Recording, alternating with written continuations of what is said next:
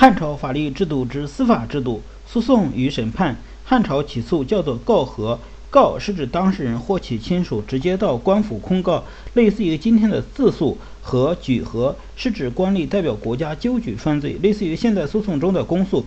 汉朝规定，应按照司法管辖逐级告和，严禁越诉，除非有冤屈，才得告越级上书皇帝。根据秦贤德相守逆的原则，除大逆谋反之外，一般不准卑幼亲属告发尊长，否则以不孝罪处刑。严禁诬告，诬告者实行反作。汉律还规定，治安官吏负有纠举犯罪的责任，见之而故不举和，各与同罪；师不举和，各以孰论。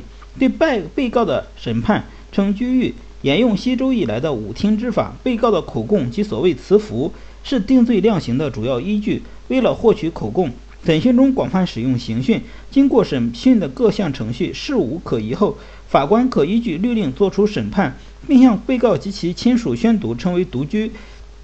如果被告及其亲属不服，允许其申请重审，是称为起居。起居期限为三个月，期外不听。汉代还建立了录囚制度，即由皇帝或上级司法机关通过对录囚的复核审录，监督和检查下级司法机关的绝狱情况，以平反冤狱、梳理治狱。西汉时，周刺史常以八月巡行所部郡国，录囚徒。东汉光武帝也曾亲录囚徒。录囚制度对平反冤狱、改善狱政、监督司法及统一法律适用具有积极作用。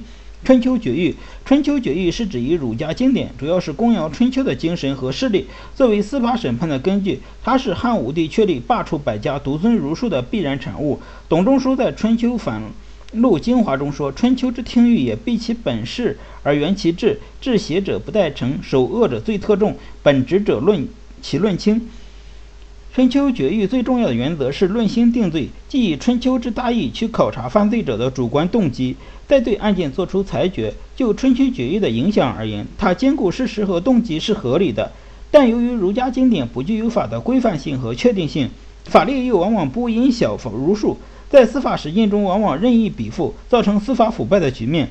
春秋决议始于西汉中期，沿用于魏晋南北朝，是特定历史条件下形成的一种特殊审判方式。除了对律学的推动和对审判原则的修正外，它还促进了汉律法律儒家化的进程，也开辟了引礼入法的通道。秋冬行刑，汉代死刑的执行采取秋冬行刑制度，除谋反、大逆等绝不待时者外。一般死刑犯需在秋天霜降以后，冬至以前执行。董仲舒的天人感应学说认为，春夏以阳为主，万物生长不易行扎；秋冬以阴为主，万物凋零易施刑罚，清理欲送。秋冬行刑理论源源于西周，他把司法镇压与阴阳运行、四季变化联系起来，借助于天的权威和实际生活感受来加强司法的严肃性。汉朝将秋冬行刑制度化，在客观上有利于农业生产与社会秩序的稳定，又标榜了德政慎罚，故为后世法律所继承。